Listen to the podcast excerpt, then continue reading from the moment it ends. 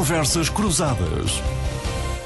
Nove minutos eh, depois eh, do meio-dia, muito boa tarde. Nuno Botelho, Manuel Carvalho da Silva, Bruno Reynaud de Souza e José Alberto Lemos em instantes na análise da atualidade.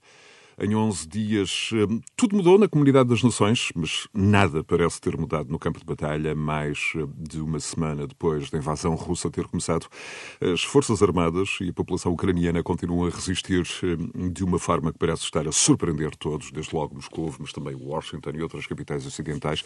Mas o principal objetivo para Putin mantém-se: derrubar o governo ucraniano. Como ouvimos nas notícias do meio-dia, a esta hora, decorre uma nova tentativa de evacuação de população populações civis eh, da cidade de Mariupol, quando Apesar de um aliviar nas operações militares, o exército russo continua a olhar para um dos seus principais alvos estratégicos, a conquista do sul da Ucrânia e o controle de toda a costa ucraniana de acesso ao Mar Negro.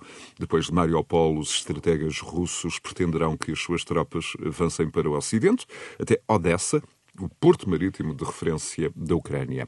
O objetivo último é, claro, estender um corredor terrestre entre a região do Donbass, eh, já anexada à Península da Crimeia desde 2014, e toda a costa do Mar Negro. Enquanto isso, eh, e claro, com Portugal e a Europa a viver no plano económico uma retoma pós-Covid, agora uma retoma pós-Covid em tempo de guerra, Pode vir aí uma crise humanitária sem precedentes, como alertava eh, há uma hora eh, em Lisboa a embaixadora ucraniana, depois de uma missa em Arroios, uma missa eh, pela paz na Ucrânia. De resto, mais de um milhão e meio de refugiados da Ucrânia cruzaram a fronteira para países vizinhos em dez dias.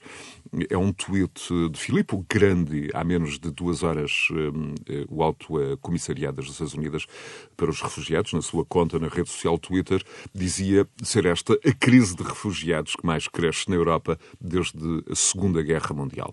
José Alberto Lemos, bem-vindo, abrindo desde já a tua grande angular para que pontos do conflito no plano militar e, evidentemente, no plano diplomático, temos novas rondas de conversações previstas para amanhã, para que pontos chamarias mais a atenção a esta hora, 11 minutos depois de meio-dia. Bom dia, bom dia, boa tarde a todos, um, aos nossos ouvintes em particular. Uh, bom, uh, tu, na introdução que fizeste, já abordaste aquilo que eu queria, aquilo por que eu queria começar, e que é o seguinte: uh, começa-me a parecer que o objetivo da Rússia será talvez cada vez menos derrubar ou pôr um governo de fantoche em, em, na Ucrânia, mas pelo, uh, pelo, enfim, como, como, alternativa, controlar toda a costa sul da Ucrânia e mais, ligar, portanto, a sua ocupação do território ucraniano àquela faixa de território na Moldávia chamada Transnistria, que é uma espécie de território párea, onde Putin já reina, digamos assim, desde o início do século, praticamente, e que tornou uh, um território também uh, de ninguém.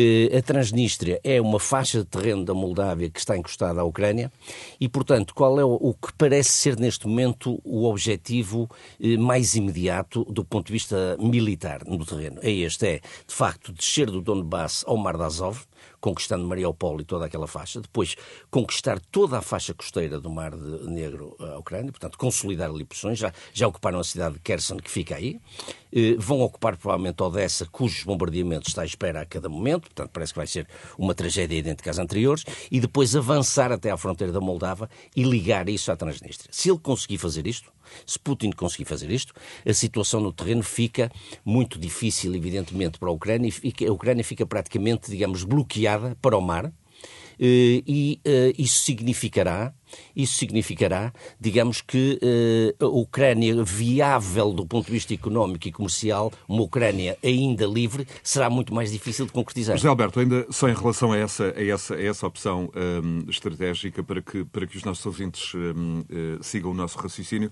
se uh, a Ucrânia for um relógio, tu estás a falar de um controle um, russo basicamente das duas às oito horas. Sim, ou, ou, tal, sim, exato, ou do meio-dia, se quisermos, do meio-dia, se quisermos, às 7, 7 horas, 7, 8 horas, exatamente. Libertando Portanto, toda a outra faixa mais europeia, sul, digamos assim, com exatamente, lá, exatamente. lá É lá quase um cerco, digamos assim, ao centro do Ucrânia. Portanto, de leste para sul, não é verdade? Eh, até ao, ao peço desculpa de ter interrompido, mas, não, mas sim, isso faz sentido. atendendo ao meio Portanto, rádio, vamos lá ver. Uh, uh, é que isto faz, que coloquemos o nosso... Faz todo o sentido estratégico, faz todo o sentido estratégico por várias razões. Primeiro, pelo, pelo domínio do mar, portanto, do comércio e de, e, e de, todo o comércio marítimo, todas as entradas, a Ucrânia ficaria reduzida, digamos, uma Ucrânia ainda livre, com, digamos, controlada por Kiev com dois terços do território, digamos assim, grosso modo, ficaria um país interior, portanto, sem acesso ao Mar Negro, e evidentemente isso tem consequências económicas eh, muito, muito graves. Sem saídas portuárias. Sem saídas portuárias, isso tem consequências económicas. Acresce que dava outro impulso à Transnistria, que está hoje bloqueada, está ali isolada, permitindo-lhe uma primeira plataforma, enfim, não é a primeira, mas uma plataforma ainda mais importante para aceder ao Moldova, que será provavelmente, se lhe correrem bem as coisas na Ucrânia, o próximo passo de Putin, porque recordemos que a Moldávia, a Moldávia, é um, Moldávia ou Moldova é um país entalado entre a Roménia e a Ucrânia, pequeno, eh, que também aspira a entrar na União Europeia, mas que está em situação económica muito frágil e, sobretudo, militarmente muito frágil. Portanto, a NATO também não, o Moldávia também não é da NATO e, portanto, Putin seria o próximo passo lógico. Portanto, o que é que se vê aqui neste momento? Na minha opinião, é que Putin vai manter este conflito eh, e neste momento eu estou convencido que o tempo joga a favor de Putin. Infelizmente. Penso que é isso que está a acontecer. Porque... Vamos poder perceber isso já amanhã, por exemplo, na ronda de negociações, na nova ronda, eh, a terceira que está Penso prevista? Que sim, porque, repara, por um lado, as, as, conversações, enfim, não têm avançado muito, até as últimas falaram dos corredores humanitários para a fuga de pessoas, mas, pelos vistos, até alguns desses corredores humanitários não se concretizaram, nomeadamente Mariupol. Mas o que é que eu digo isto? Porque me parece que a, manute... a prolongamento do, do, do, conflito, neste registro de, enfim, não levem a, a expressão a mal, mas neste registro de baixa intensidade, evidentemente que é comparado com bombardeamentos, estou a comparar com bombardeamentos gigantescos, cidades, etc., que apesar de tudo ainda não aconteceram muito, sobretudo em Kiev, não é? Portanto, e, e é comparável, por exemplo, com a brutalidade utilizada por Putin Sim, em Alepo e em ou noutros sítios, exatamente. Eh, portanto, isso ainda não aconteceu. Esta manutenção do conflito a este nível, digamos, eh, eh, permite-lhe de certo modo, eh, congelar o conflito em certa medida, como fez noutros sítios, como fez na Geórgia, como fez na Ucrânia, como fez na própria Ucrânia em 2014, e manter uma espécie de rotina disto, que vai levar as pessoas no Ocidente, o Ocidente em geral e todos aqueles que supõem a Putin, a, a normalizar as coisas e perder o interesse por isto. Porquê é que eu digo isto? Porque eu acho que o que está aqui em causa, neste momento, essencialmente, é o seguinte: há uma claríssima eh, hegemonia russa no que toca ao chamado hard power, ao poder militar. Não é verdade? E há uma claríssima hegemonia ocidental no que toca ao soft power, portanto, o poder, digamos, de atração, de cultural, de informativa, etc, etc. De mobilização das opiniões públicas. De mobilização das opiniões públicas, etc. Quer dizer, em cada um dos campos, o outro campo já percebeu que perdeu.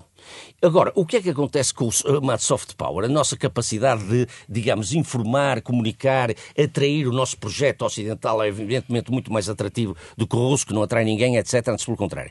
É que este, é, é, deste lado as pessoas vão se cansar. As pessoas vão se cansar do prolongamento do conflito. As pessoas vão se cansar também dos efeitos que o conflito pode ter no seu bolso, na, na, na, nos problemas energéticos, etc, etc, na inflação, tudo isso. E se Começam já a ser sentidos. Começa a dizer. E se o conflito for prolongado, ele entra numa rotina que, eh, que faz as pessoas desligarem um pouco do que está a passar lá. E a perda da atenção internacional ao conflito é o primeiro caminho andado para abrir a Putin a possibilidade de se consolidar na Ucrânia. Isto é perigosíssimo, mas eu, neste momento, começo a ficar um pouco pessimista, porque me parece que é esta a estratégia dele e é isto que ele vai querer fazer ali. Isto pode acabar por ter sucesso. Obrigado, José Alberto, pela, pela tua primeira intervenção. Uh, saúde e duas boas-vindas a Bruno Reynaud Souza, professor uh, da Universidade do Porto e da Universidade de Minho, especialista em Direito Internacional Público, uh, investigador na temática da guerra híbrida. Guerra híbrida, um, conselho, um, um conceito que, simplificando para quem um, nos segue, um, basicamente, Bruno, é o quê e de que forma já o, o, estamos a sentir eh, de resto na região, de resto na Ucrânia. É, guerra híbrida é, era já o que Putin vinha fazendo na Ucrânia desde 2014, pelo menos? Boa tarde, uh, cumprimento um a todos. aqui. E em especial ao auditório da Rádio Renascença, uh, agradecendo o convite. Um, efetivamente, a guerra híbrida, um conceito simples, passa pela utilização de meios não militares para atingir objetivos políticos e estratégicos. E, nomeadamente, é o uso coordenado de uma plétora de instrumentos que, no fundo, compõem o poder. meios militares, meios políticos, meios económicos e meios de informação. e que estão para além do domínio militar. E, portanto, a Federação da Rússia é conhecida Portanto, por há aqui ser... ações com, com, com, grande foco, por exemplo, em dimensões psicológicas, eh, económicas, Exatamente. Eh, não apenas militares, para além das militares. Portanto, Exatamente. Eu, eu lembro-me que um dos pais teóricos, para alguns autores, o pai teórico uh, da guerra híbrida é o general Gerasimov. E, portanto, é importante lembrar que Vladimir Putin está, eh, está a agir eh, não sozinho, mas também com o general Shoigu, com o general Gerasimov, com todo um Estado-Maior. E esses, quando falamos de justiça internacional e de eventuais crimes, esse, esse, temos que ter, começar a ter presente estes nomes e que Putin não age sozinho. Portanto, Portanto, estamos a falar, só para encerrar este capítulo, uh, eh, um, estamos a falar do uso simultâneo de todas as táticas abertas, não abertas, militares, não militares. Uh, é disto que estamos a falar quando Exatamente. falamos de, de, guerra híbrida. Exatamente. Isto foi muito mais presente na Crimeia em 2014. Uh, vimos eh, a utilização de armas cibernéticas como um, uma antecâmara daquilo que depois foi a ação cinética dinâmica no terreno de, de invasão e de anexação. E, mas eu queria, eu queria voltar ali à introdução do Zé Alberto. E olhar justamente para os Exato. acontecimentos no terreno, nas Exatamente. últimas horas, nas, nas, últimas 24, 48 horas. Exatamente. E também tendo em conta os oito dias de conflito. Que custos militares é que isto está a ter para a Federação Hoje da Rússia? Hoje estamos no dia 11, objetivamente. Exato. Exatamente. Que custos militares é que isto está a ter para a Federação da Rússia? Nomeadamente ao nível de uso de armamento. Eles estão a gastar, e gastaram, segundo informações a que pude ter acesso, muito do armamento que tem a maior precisão.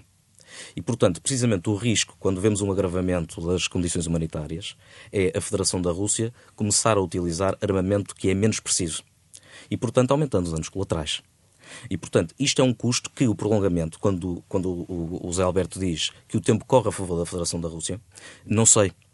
Porque se eles estiverem e, forem forçados a fazer uma intervenção, e reparem, eu quero aqui sublinhar, nunca é demais, as imagens de resistência heroica de pessoas como nós, que estão ali a defender as suas casas, as suas famílias, as suas vidas. Com umas, com umas metralhadoras. Portanto, se isto, eh, se esta situação se prolongar, como bem apontou José Alberto, se a Federação da Rússia tiver que ser forçada, digamos assim, a utilizar um armamento não convencional, isto poderá uh, aumentar e ainda eh, deslegitimar ainda mais esta ação da, da, Federação da Rússia, não é? E, portanto, pode ser dramático este aumento da violência. Sobretudo, levando em linha de conta que, estamos, eh, que este está a ser objetivamente o conflito enfim, mais escrutinado de sempre, lembrando aquilo que enfim, já todos assumimos, estamos na era digital, cada cidadão tem um smartphone na mão e cada smartphone tem um poder de, de, intervenção e de alterar uh, percepções e realidades e, e exatamente. No, e, portanto, no, Ocidente. Exatamente. Quando, quando o Zé Alberto fala do soft power, a fonte do soft power, o nosso soft power não é assim tão soft. O nosso soft power nunca foi tão forte quanto hoje. Porque, graças a termos hoje Vladimir Putin cometeu um erro estratégico de avaliação, que é ele, ele começa uma guerra do século XVIII, século XIX, no século XXI e foi completamente apanhado, eu diria, houve um erro, erro de cálculo da galvanização que a sociedade civil internacional eh, e da eficácia que essa galvanização está a ter.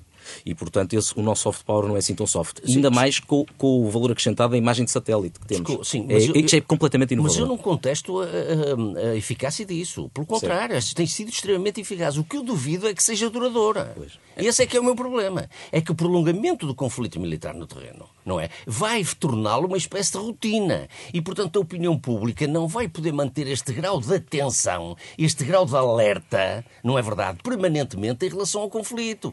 E se isto acontecer, daqui a um mês nós veremos se as televisões vão continuar, se o conflito se mantiver a este nível, se as televisões vão continuar a abrir com aquilo ou a dar noticiários inteiros de uma hora só sobre a guerra da Ucrânia. Se não vão passar a ter outros temas. E isso é que vai fazer com que o conflito seja subalternizado na opinião pública internacional. Justamente. Esse é o meu receio.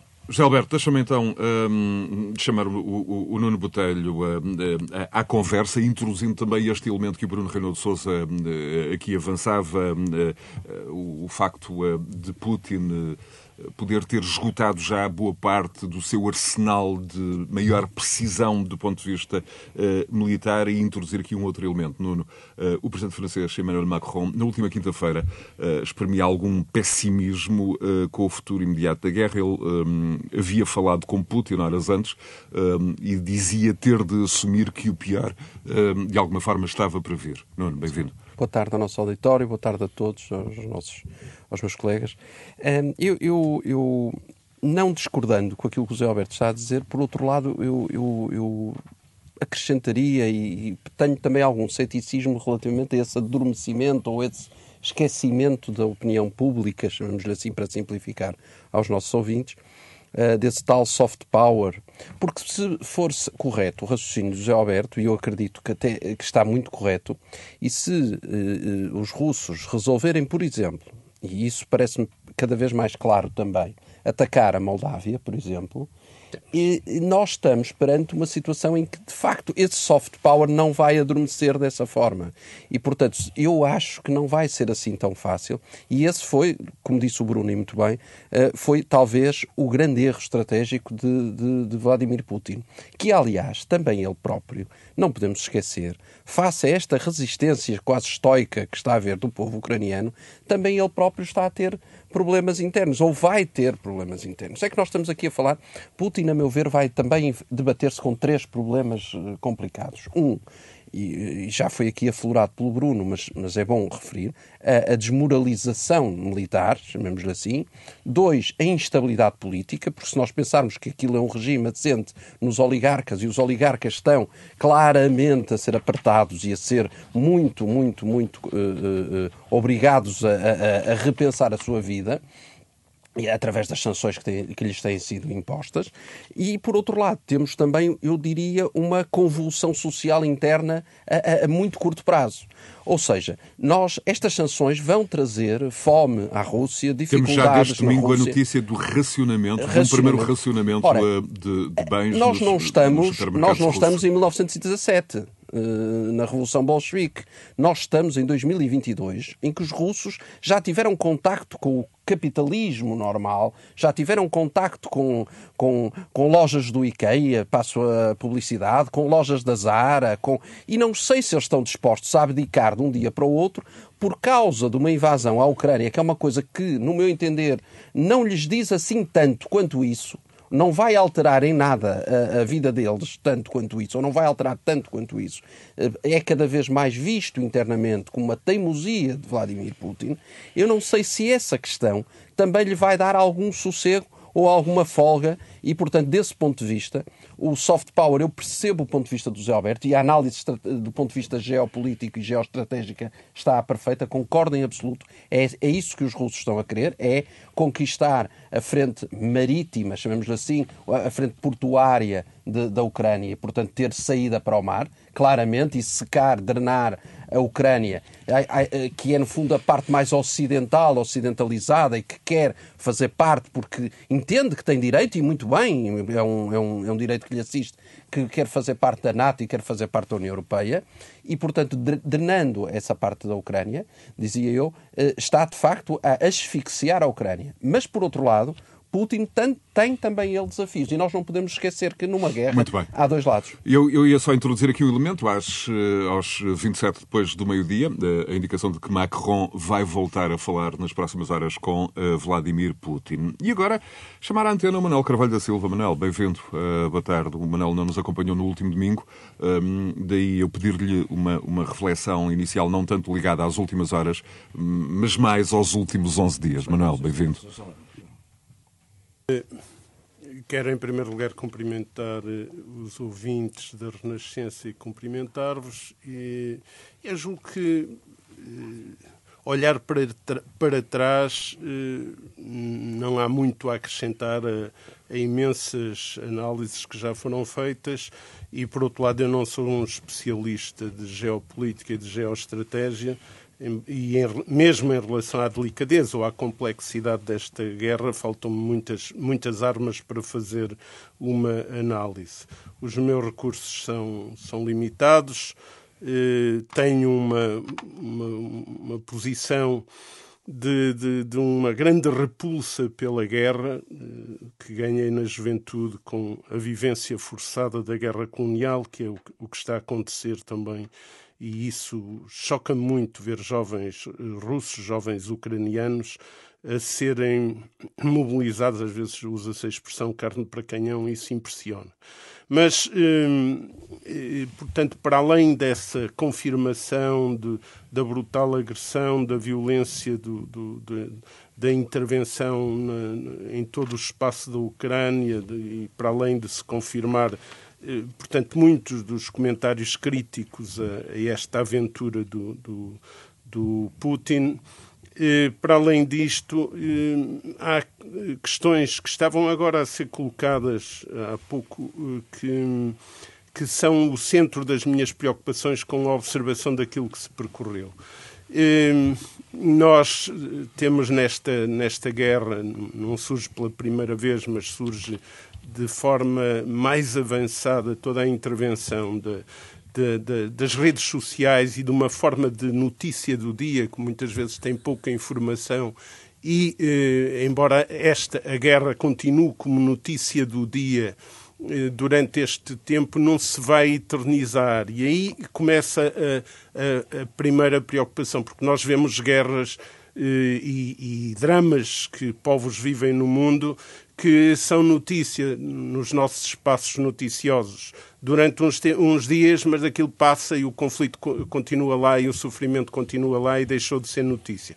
Aqui isto está, este, este conflito. Desse ponto nos... de vista, partilha então do, eh, do, da opinião de Zé Alberto Lemos. Sim, sim, sim. Eh, há que olhar para isso com atenção, porque o potencial que se viu de, digamos, mais relevado nesta forma de notícias das redes sociais foi o aumento, digamos que entrou um, um, um novo espaço no, nas componentes de, de, de, que, que, influenciam a guerra, onde a produção de ódios e a visão unilateralista são eh, marca eh, dominante. Essa visão também é ela própria eh, produtora de ódios. Portanto, preocupa muito o arrastamento é, é claro, mesmo os comentários que ouvimos nos últimos minutos, a partir de, do telefonema do, do, do presidente turco, etc. Um, está, Putin necessita de, de levar a face. Eu não sei. Eu, eu, a percepção que eu tenho é que nós estamos numa escalada. E o que me dizem este, estas duas semanas é que estamos numa escalada. E numa escalada extremamente perigosa da parte do Putin, de onde pode vir loucura a dobrar e, e, e, a violência pode, e o sofrimento pode aumentar muito e pode alargar-se para outros espaços, mas também não se vê da parte do, do chamado Ocidente eh, dinâmicas de desaceleração desta escalada. E isso é extremamente preocupante. Eh, eh, quando nós vemos a história da Primeira Guerra, da Segunda Guerra, observamos que em determinados momentos há um, um, um clique e dizer vamos lá procurar Manuel, soluções. Só introduzir e aqui, aqui estamos este... longe disto. Deixa-me só introduzir aqui este preocupa. elemento uh, eh, um, que de resto muito preocupa que, uh, as populações, a questão das armas nucleares. Uh, quando Putin declara as, as, armas nucleares em estado de alerta elevado, esta é objetivamente a declaração mais ousada, mais agressiva, mais bárbara desde que Hiroshima foi destruída. O meu ponto é, os americanos foram derrotados no Vietnã, os soviéticos foram derrotados no Afeganistão eh, e nunca ninguém, nem no lado soviético nem no lado americano, recorreu à chantagem eh, nuclear. Há aqui um elemento que ultrapassa, até do ponto de vista da percepção, do ponto de vista discursivo, ah, todos, diria, os, presentes, todos os precedentes anteriores. Eu diria que o mundo está louco e que e que nós precisamos mesmo de uma nova ordem internacional e precisamos de muita reflexão. O tempo é, que estamos a viver, e gostava de não me alongar, é, é, é exige-nos, é, em primeiro lugar, um, um, uma atitude que pare-se a guerra, encontrem soluções de, de, de paz para esta violência e tudo o que possa ser atitudes em defesa da vida e em defesa da dignidade humana mas a delicadeza da situação em que estamos obriga a, a, a reflexão que nos impõe olhar para trás e olhar para a frente. E a necessidade de uma nova ordem internacional. Por exemplo, nós precisávamos muito que estivessem a emergir atores com capacidade, vindos da, da, da, organização da sociedade, desde logo das Nações Unidas. Quem me dera ver António Guterres com possibilidades concretas de estar a intervir. Quem me dera ver, por exemplo, o Papa Francisco em condições de poder estar a intervir. E outros atores que tenham bom senso. E não estamos a ver isso, vemos até loucuras. Nós passamos como, como, como gato sob, sob brasa, por exemplo, para uma declaração ainda ontem ou anteontem do, do, do eu julgo que é primeiro-ministro eh, japonês, mas já não me recordo, a admitir a instalação de, de armas nucleares nesta, no contexto desta escalada que o, que o José, que o José acabou de enunciar. E isto, isto, mas para onde vamos? Vamos, vamos aumentar isto. Vamos mas então de, deixem-me só, é, mesmo, mesmo um o Zé Alberto só para dizer que nesta evolução que há coisas que nós temos que analisar. A, a Alemanha, e, e eu compreendo a posição da Alemanha, compreendo perfeitamente mas a Alemanha passou décadas sem poder tomar a atitude que tomou no fim de semana passado de investir no, no, no, em armar-se, portanto, um salto belicista que tem implicações. Portanto, e, e, depois o elemento que falta aqui até agora na nossa análise, que é o, o sacrifício dos povos, que não é na Rússia, deve ser primeiro na Ucrânia, o primeiro sacrifício tem, mas na Rússia também, porque o povo russo está a sofrer e as sanções vão ter efeitos, mas as sanções provocam dinâmicas que à escala global acelerarão imenso a exploração dos povos. Já estão a acelerar. Nós estamos num mundo do negócio, dos negócios, nós temos o petróleo a aumentar a uma velocidade incrível, sem neste momento Vamos a guerra ter falar, afetado falar a origem do quando, petróleo. Quando olharmos para Portugal, Zé Alberto. Uh, uh, o, o, que eu queria dizer, bom, em relação a isto do Anel Carvalho da Silva, já lá vou, mas o que eu queria dizer em relação à primeira intervenção e depois às intervenções do Bruno e do Nuno é o seguinte: eu desejo ardentemente que vocês tenham razão, não me entendam mal. Agora, o meu pessimismo deriva do facto de eu ter, digamos, refletido um pouco sobre a estratégia de Putin noutros conflitos, a sua lógica de os protelar numa, digamos, no, no tal baixo, uh, baixa intensidade. Baixa intensidade. Não é bem o caso da Ucrânia, é naturalmente, mas claro, não é o caso. Pois é. mas eu, a minha dúvida é a capacidade de manutenção, de atenção a este conflito, de forma que nos permita continuar a exercer o nosso soft power de uma forma uh, eficaz sobre o hard power. Eu, eu, tenho uma pergunta para o Zé Alberto, para o Bruno momento, e para o Nuno, que é esta, que pode estar na cabeça de muitos dos, dos nossos ouvintes nesta altura. Se se sentir derrotado na Ucrânia, até onde eu, era, Putin era, era, pode ir. Agora. Aplicar era a mesma estratégia de Grozny, de Era isso que eu ia dizer agora. O, o Manuel Carvalho da Silva falou agora da nova ordem mundial. A nova ordem mundial já está aí. Já está. Já. O que fez a Alemanha, o que fez a Alemanha já é a nova ordem mundial. Não, são a unidade, a, ordem não está, Ocidente... Alberto, não está estruturada. Não, não está estruturada, mas, está, não, mas essa é vai ficar. a caminho. Claro, vinha a caminho, não se pode estruturar isso numa semana. Agora, repare, não, nem num 100 ano, nem 100 mil anos. milhões, 100 mil milhões de mais investimento na, na, na, na defesa. Sanções, envio de armas para, o, para, para, os, para, para os vizinhos da Ucrânia. A, a, Finlândia e a Suécia eh, já admitem a hipótese de aderir à, NATO, por causa da ameaça. A Suíça, pela primeira vez na sua história, uma, isto é talvez o, o caso mais inédito e mais importante de definir sanções, como define a Singapura. Portanto, a, ordem, a, nova ordem mundial está aí. Agora, a questão é. Mas isso só mostra, como é que nós vamos... o nosso argumento de que isto dificilmente vai cair não, no esquecimento. Estamos-nos a esquecer de uma não. coisa importantíssima. Bruno Renato de Souza. Há dois anos atrás, nós tivemos, no meio de uma pandemia, e o multilateralismo, a solidariedade, foram todos pela janela. Completamente. Foi, foi, foi. E, portanto, o absolutamente extraordinário que esta circunstância de crise, de termos guerra à porta da Europa, Exato. trouxe. Na Europa. Foi. Na Europa. Sim, eh, na Europa em sentido lato, sim, não é? Sim, sim. Foi trazer uma unidade transatlântica, é verdade. uma solidariedade transatlântica que vai para além do espaço euroatlântico. E que não se via muito na NATO. Não se via muito, que não se via muito na NATO, Sim, quer dizer, o ano passado, o ano, o ano passado, mas não só, o ano passado, o presidente Biden, a administração Biden tentou, dentro no seio da NATO, olharmos para a China e acho que deveríamos falar disso também olhar para a China como uma ameaça e houve uma rejeição. Nós hoje temos a Aliança unida como nunca, temos a União Europeia e os Estados Unidos unidos como nunca, envolvendo países que são parceiros da NATO e também agora hoje parceiros da União Europeia nesta dinâmica. A Austrália, o Japão, portanto, são economias significativas. E como disseste bem, até a Suíça quebrou a neutralidade uhum. na aplicação destas sanções. E a própria União Europeia já percebeu que vai ter que criar uma força de defesa, não, não tarda. Sim, sim, Mas é justamente aqui então que estamos na escalada belicista. As, reservas de Manuel Não estamos em nenhuma nova não, ordem não, internacional. Oh, oh, oh, Manel, isso é que eu discordo totalmente. Chamar a isto uma escalada belicista, eu discordo totalmente. totalmente. Se você, se no seu prédio, na sua casa, tiver um vizinho agressivo, você provavelmente vai querer ter um taco de beisebol atrás da porta.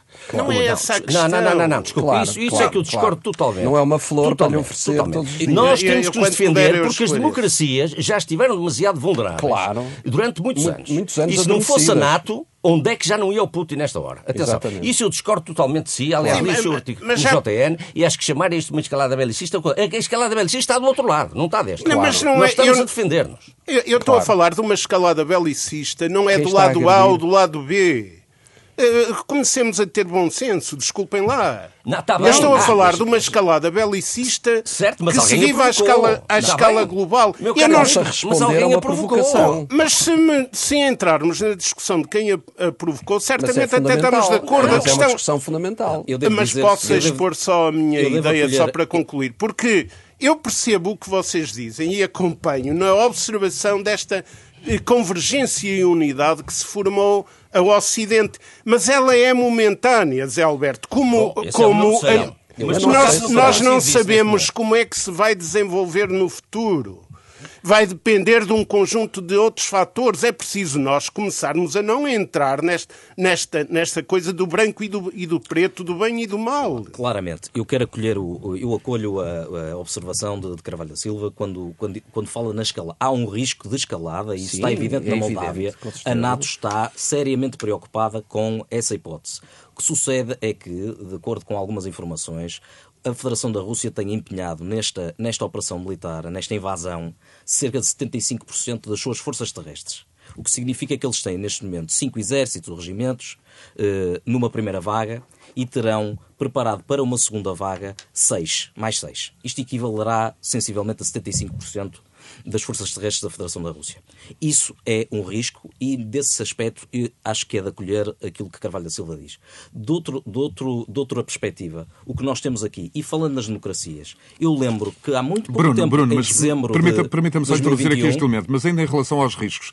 Por exemplo, quando uh, o, o, presidente ucraniano, nas últimas horas, uh, enfim, ontem, uh, pede uma zona de exclusão aérea nos céus ucranianos para proteger os, os civis, Putin ontem responde dizendo que isso, objetivamente, seria uma declaração de guerra e, e, no fundo, esta no-fly zone é seria uma forma de precipitar é... o confronto. Os riscos estão aí a cada hora que passa. É evidente. A, e a, escalada mesmo está aí. Antes ainda da Moldávia. E a própria escalada está aí. Exato. A qualquer momento, qualquer...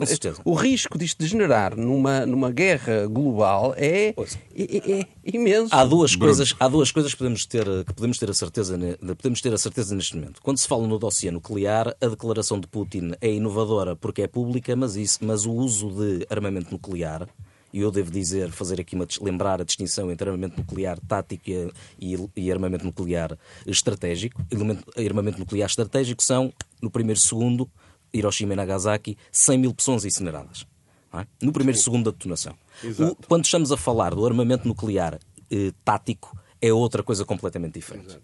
E, portanto, o, isso está na doutrina militar russa, isso já foi é evidente, já foi dito por vários analistas, uh, uh, e, portanto, isso é, isso é, um, isso é um, um, aspecto que temos de ter em consideração.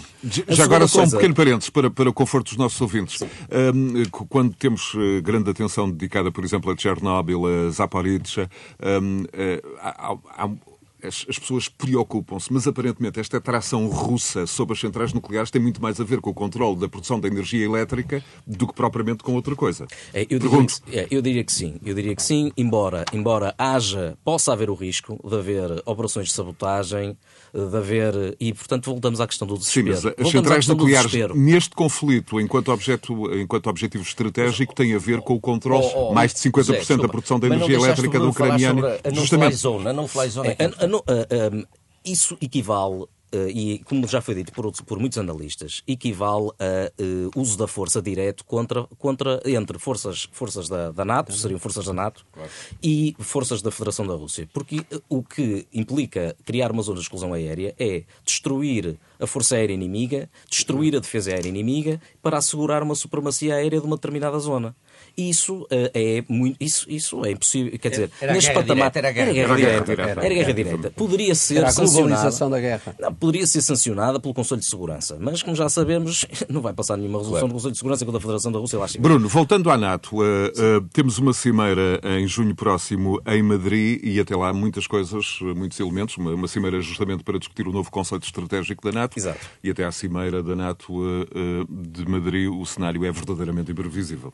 Sim, é imprevisível mas nós temos uma, uma, uma grande certeza. Nós temos uma NATO fortalecida, temos uma União Europeia que está verdadeiramente unida e temos uma ideia do Ocidente reafirmada por esta dinâmica agregadora das relações transatlânticas, que pode ser galvanizada para outras questões. E volta à, à, intervenção de Carvalho da Silva quando diz que é necessário construir uma nova ordem internacional. Ela está a ser construída neste Exato. momento. Eu recordo o acordo de, que foi impulsionado pela administração Biden para termos uma taxa de IRC mínima de 15% across the board o ano passado.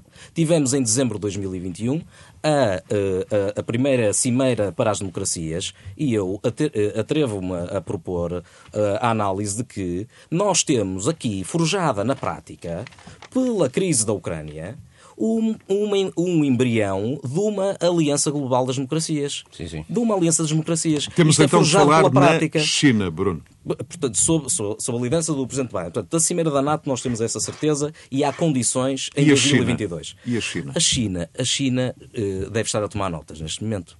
Porque a China está confrontada com uh, o, o uso de três armas que são típicas do século XXI.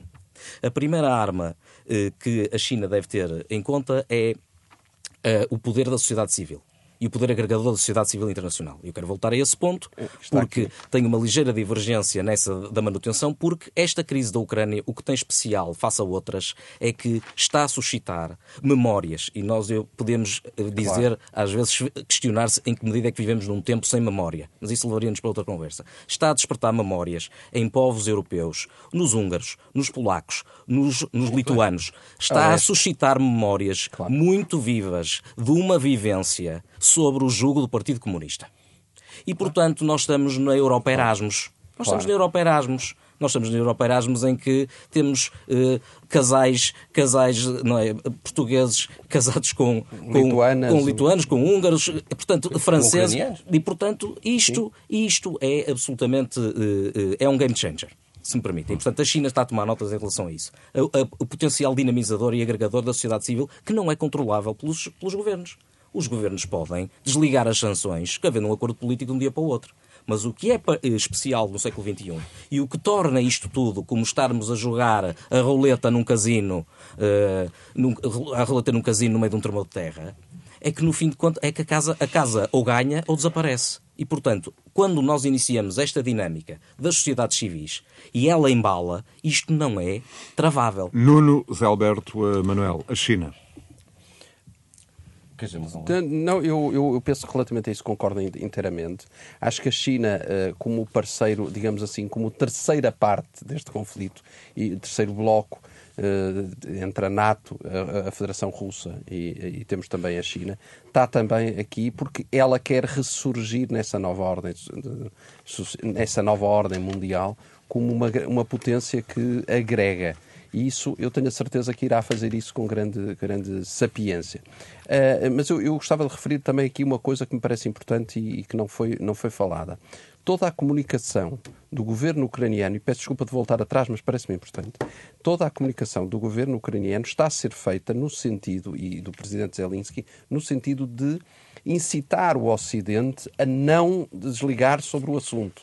Reparem bem todas as, as, as mensagens que Sim, ele, claro, vai fazendo. Claro. E, portanto, desse ponto de vista, ele vai nos impondo todos os dias novas mensagens. Ele tem sido muito eficaz, digamos assim, desse ponto de vista, muito, muito uh, com aquilo que se chama os, os soundbites. Ele todos os dias traz soundbites diferentes e, de facto, tem sido extraordinário e tem criado na opinião pública ocidental um, uma imagem que a, a, todos nos deve fazer as, pensar. A, a gestão da informação é precisamente um elemento, um elemento, um elemento essencial. Exatamente. E a guerra da informação é Ele até tem um ministro que é especialista nisso, no tweet. E foi esse ministro, Fiodorovsky, salvo erro, que é o nome, que, se, que convenceu os CEOs das grandes empresas internacionais, da Apple, Exatamente. do Google, etc., a não operar, a deixar de operar na Rússia. Isso Mas, é muito importante. Estamos, estamos com pouco tempo neste... China, só sim, para dizer uma coisa, Alberto, apela ao teu poder de síntese. Pode ser um, um, um, um mediador deste conflito, porque poderia Exato. eventualmente ser aceito. Mas se me permites, eu queria dizer eu, duas e, coisas. E o papel também, desculpe, só, só para concluir, além da China, eu chamava aqui a atenção do papel de Israel que pode ter aqui. Já, que já está. Que já, que está, já no está, no terreno, mas, Alberto, deixa... de forma mais discreta, mas eu estou convencido que vai ter aqui um papel cada vez mais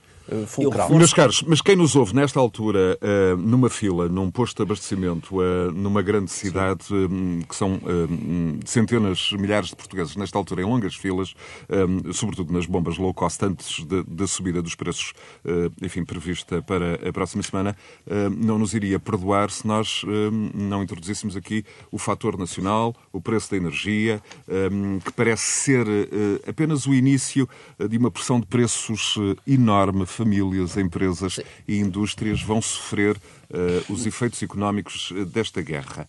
Meus caros, nós vamos sofrer esses efeitos, não há dúvida sobre Brutalmente. isso. Vamos sofrer os efeitos disso. Já há inflação, mas já havia inflação antes do conflito, convém não esquecer. E vamos Justamente. sofrer. Vamos sofrer. Estávamos a ser, as pessoas no, na retoma pós-Covid. As pessoas têm que se preparar para que na saída da, da pandemia, quando se preparava um crescimento económico significativo, de repente temos outro problema idêntico e, portanto, do ponto de vista económico, isto vai ter repercussões. Mas eu, há uma coisa que é muito clara para os ouvintes que nos estão a ouvir, que é assim, nós temos que equacionar isto num quadro político totalmente diferente, que é assim, qual é o preço da liberdade? quanto é que nós estamos disponíveis Exatamente. a pagar mais do nosso bolso e a sacrificar-nos para garantir que continuaremos a viver em liberdade e em democracia e que pararemos um déspota que quer, mais do que tudo, acabar com a nossa liberdade e com a nossa democracia. A democracia e a liberdade têm um preço. E o preço nós vamos ter que o pagar, infelizmente, mas a culpa não é nossa. É de um déspota que nos ameaça. Claro. E relativamente a isso, eu chamava só a atenção também aqui para uma questão que é, eu tenho falado muito aqui nos programas, um, que é a oportunidade que, infelizmente, há sempre, nas desgraças, há sempre oportunidades, nas tragédias, e é isso que estamos aqui a falar, é uma tragédia, uma desgraça. Uh, Portugal pode ter, ao acolher uh, ucranianos, pode ter aqui também uma oportunidade uh, com a imigração, com I, de trazer para Manuel, cá pessoas que estão de facto a passar. eu sabia que ia falar nisso ah, e, portanto, claro, é evidente, é, uma, é evidente, com certeza que sim. Eu não, estou, eu não estou a discutir os salários, acho é, eu. É ninguém falou em salários ainda. Um, mas, mas acho que há aqui uma oportunidade de trazer pessoas terem uma vida digna, uma vida melhor do que aquela que têm hoje, infelizmente, um, independentemente dos salários, Manuel, agora não preços, estou a discuti-los. Os preços para os portugueses vão disparar uh, à boleia dos custos da energia. Como Zé Alberto Lemos uh, referia, já vinham sendo pressionados pela, pela transição energética, é, por uma crise de, de, de, cadeias de abastecimento, logística, preço dos contentores. Um, como é que vai ser? Desculpem, mas uh, tudo que foi dito, eu peço desculpa porque também entrei tarde no programa, mas uh, eu, gostava de deixar aqui uma nota que de, alerta, do meu ponto de vista, que é uh, não façamos de leituras do imediato os cenários do futuro, porque isso é um erro, um erro absoluto. Eu, eu, compreendo, valorizo o fundamental dos pronunciamentos do, do, dos blocos, e desde logo da União Europeia e da NATO, que se opõem a Putin perante a, a sua uh, louca frieza, etc, etc. No momento, não tenho dúvida quanto a isso. É importante. Uh, e, e é importante até para que não, não se exponham fraquezas, mas uh, este, esta dinâmica momentânea que é necessária não, não tem eh, bases sólidas. Os Estados Unidos saíram do Afeganistão numa, coisa, numa situação vergonhosa há meia dúzia de semanas. E, e, a situação no plano internacional tem vulnerabilidades múltiplas que se cruzam. Primeira observação, portanto, o, o estar de acordo no imediato, que é importante, convergirmos, etc., não pode não pode toldar-nos a análise do futuro. Segundo, eh, não há guerra económica que não tenha interesses económicos muito interesse económico, perdão, não há guerra que não tenha interesses económicos por trás. E uma das, das componentes que é absolutamente indispensável colocar na análise do que deve ser uma nova ordem internacional é o funcionamento da economia e da financiarização da economia em que nós estamos, em que, por exemplo, o aumento do preço dos produtos é motivado não por razões do imediato, é diametralmente oposto àquilo que é a análise que estava aqui a predominar sobre a abordagem do que vai ser a nova ordem. Ou seja, o petróleo aumenta pelos efeitos dos mercados de futuro e não porque esteja neste momento a ser necessário aumentar. E isso se nós tivermos em conta, e não é preciso ir a outro campo, leiam-se os textos do Papa e, de, e, de, e, e que a Igreja vem produzindo nos últimos tempos, para perceber que tal como na Primeira Guerra Mundial foi necessário criar a Organização Internacional do, do, Trabalho, tal como na Segunda Guerra Mundial foi preciso a Declaração de Filadélfia a Declaração Universal dos Direitos Humanos, a criação das Nações Unidas com uma outra lógica e regras a, a, em relação à economia e ao comércio agora vão ser mais necessárias. Não haverá uma nova ordem com um mínimo de equilíbrios sem esta componente ser absolutamente tratada. E o que temos pela frente é uma intensificação da exploração brutal brutal. E o, o, o interesse do negócio sobrepõe-se facilmente ao resto. E, e termino só com uma coisa. Eu estou de acordo também com uma observação feita há momentos pelo Nuno de eh, na Hungria, noutros países estão aí a surgir fantasmas. Estão, e com razão, é natural. Decorre da vivência dos povos. Mas a força emergente, a força emergente em, nestes países e noutros, e na Europa em geral, é, não é nenhum partido comunista, são forças neoconservadoras e neonazis. E, portanto, esta é, esta é a diferença radical do, do, do cenário. Assim como o Sr. Putin, a sua, a sua identidade política é com a extrema-direita, como toda a gente Muito sabe. Muito bem. Reflexão final, Bruno Renaud de Souza. Eu uh, acolho as palavras de Carvalho da Silva e lembro as palavras do Papa Francisco. Efetivamente, esta economia mata. Dito isto, o que é que a China, o que é que a China está a assistir? A China está a, a tomar notas de ver o equivalente a uma bomba nuclear económica lançada contra a economia da Federação da Rússia. A economia da Federação da Rússia, como disse o ministro francês Bruno Le Maire, vai entrar em colapso. Isto é muito significativo. E, portanto, temos, Taiwan, uma, Taiwan... Temos, temos, a maior e portanto, e, portanto, temos a maior temos aqui uma, uma a maior operação de combate à corrupção mais lançada uh, alguma vez na história. Mas, oh, oh, Isto é a primeira arma com as, com as sanções aos oligarcas. Com as sanções, com as sanções aos oligarcas. A Índia, também. a Índia é o único neste momento é o único aliado de jeito que a Federação da Rússia ainda tem. Pois, mas e a China tem aqui uma oportunidade, muito, se me permite, é? Carvalho da Silva. A China tem aqui uma oportunidade porque está a tirar notas desta bomba nuclear económica, tiram notas da mobilização da sociedade civil internacional que não pode ser parada, e aquilo é um Estado que tem a grande firewall, o controle da opinião pública, a ausência de direitos humanos, etc. Sim, sim. E o último é que o Ocidente recuperou a voz. E, portanto, nós passamos de um paradigma de egoísmo das relações internacionais para um surpreendente paradigma de solidariedade, unidade e determinação que vai criar as condições para esse documento que Carvalho da Silva fala surgir. Uma nova fundação da, da Ordem Internacional. Muito obrigado. Bruno Renaud de Souza, Nuno Botelho, Manuel Carvalho da Silva, José Alberto Lemos, em mais um Conversas Cruzadas. Eh, disponível a qualquer hora em rr.sa.pt, também no agregador dos podcasts do Grupo Renascença Multimédia, o Popcast, bem como nas plataformas mais populares, como seja o eh, Spotify, iTunes, Listen Note, Google Podcast e outros. Continuação de Bom Domingo, eh, daqui a instantes, na hora certa, vamos ter a atualização de todas as informações relativas ao conflito na Ucrânia com o jornalista Henrique Cunha, informação na Renascença, à hora certa, daqui a sensivelmente 2 minutos e 45 segundos. Continuação de bom domingo. Conversas Cruzadas.